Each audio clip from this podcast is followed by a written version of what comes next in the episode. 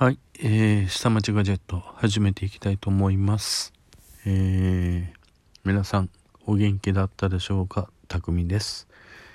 えー、前回お知らせしました通り、古き良きデバイスを最新のデバイスで、えー再現しているもの、えーそれはどういうものがあるのかというところで、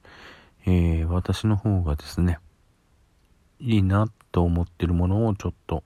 ご紹介しようと思ってます。一つ目、ラジオトーク。うん、これは言うまでもありませんね。うん。ラジオを、えー、最新のデバイス、まあ、iOS、Android、あと欲しいのが、うん、MacOS、Windows なんかで動いてくれればなぁというところがありますね。そういうところがあります。うん。それがあればね、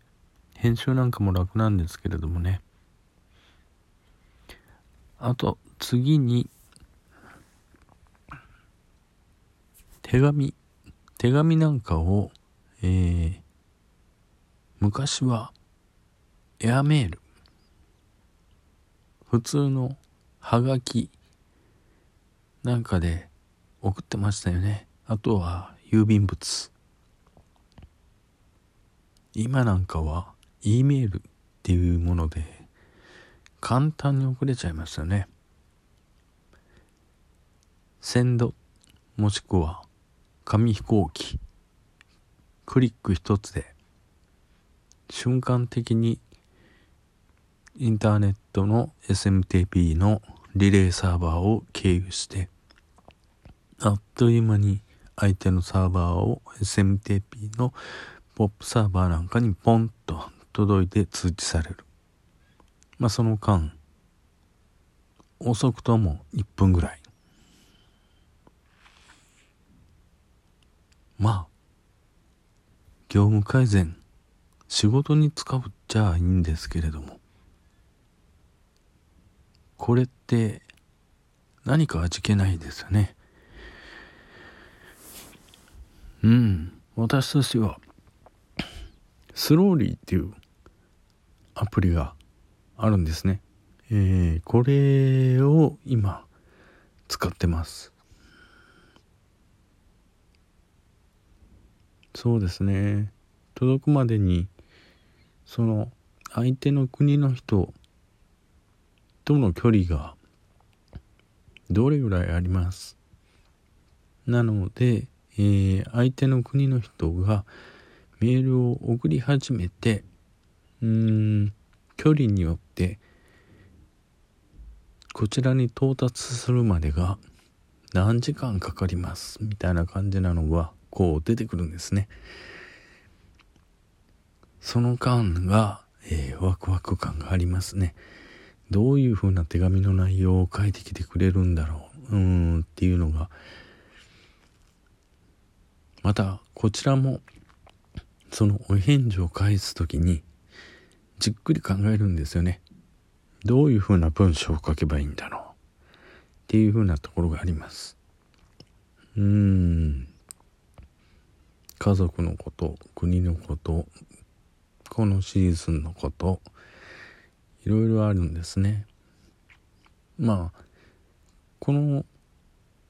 中に共通話題。うーん例えば私だったら映画とか音楽とかライティングとか SF とかうんというところに興味ありますよっていうふうなところを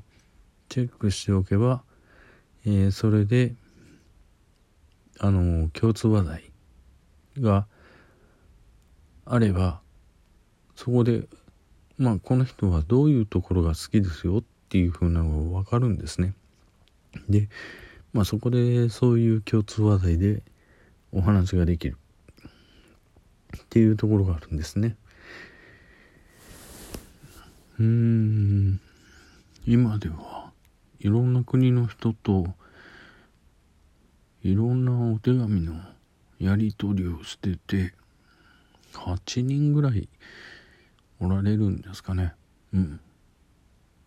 まあ送ってる内容はともかく皆さん結構日本語を勉強したいっていう方が多いんですよね。ですのでまあ私ああそうなんです。うんと英語の語彙力がないです。えー、けど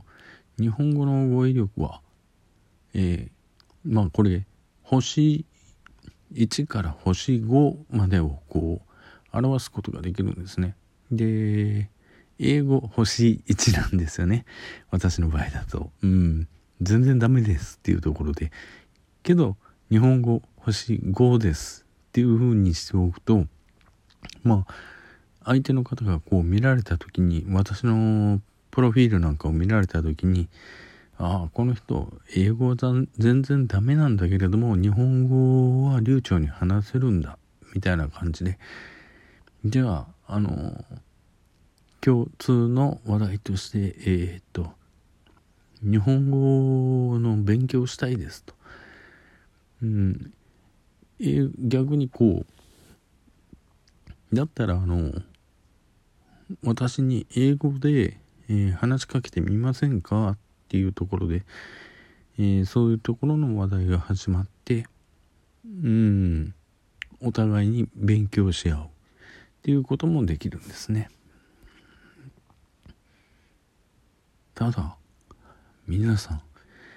若い、うん、そういうところをすごいチャレンジ精神があるんですよねお若い方が結構多いです逆に私みたいなこうおじさんがね、えー、参加してるっていうのが少ないですね頑張れおじさんおばさん連中っていうところがありますあとは、どういうものがあるのかな。ラジオは、まあ、今さっきのラジオトークで言っちゃいましたね。で、手紙に関しても、そのスローリーっていうので、あのやり取りできちゃうっていうところがあるので、うん。この忙しい忙しいっていうか世話しないですよねあのインターネットのメリットっていうのはそのリレーションの速度の速さまあセルによってリレーションが個々のサーバーのえーと、リレーションが速いっていうところがメリットなんでもあるんですけれども逆に言うとそれがデメリットになってくるっていうところがあるんですね。常に、うん、そのアプリケーションに縛られちゃう。まあソーシャルなんかはそうですよね。典型的にそういうふうなものに縛られちゃう。えー、読んだらすぐ返事を返さないといけない。っていうところが出てきますよね。うん、逆に言うとそういうのを返事返さないといけないっていうその危機感っていうのが出てくるのかな拘束力っていうのが出てきちゃうのかなうんそういう恐怖感恐怖観念に追われちゃうっていうところが出てきちゃうんですかね。うん。まあラジオトークの場合はねあの不定期でいいやって言ってもまあみんな自分で好き勝手にあこういうペースで配信してますっていう風な感じで、あの、初めにね、あの、トークしておけば、不定期で配信してるよっていう風なのがあるんでね、ああ、そうなんだ。っていう風な、聞く側もね、あの、スタンス、そういうスタンスで聞くんで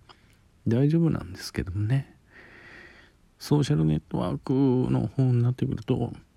あれ？こいつ読んでるのに全然返事しないな。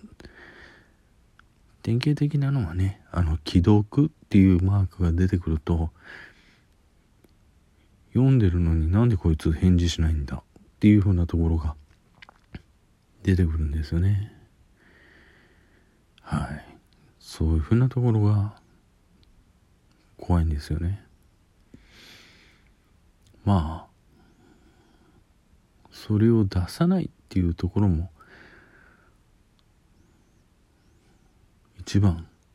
いいのかもしれないんですけどもねまあ何時何分に送信済みっていうふうに出てくるっていうのが逆にこっちは何時何分に発信してるのに相手は全然なぜ返答を返さないのかっていうふうなところを怒っちゃうっていうところがあるのかな。そういうふうな性格が出てくる自体がおかしいのかなっていうふうなところがうん。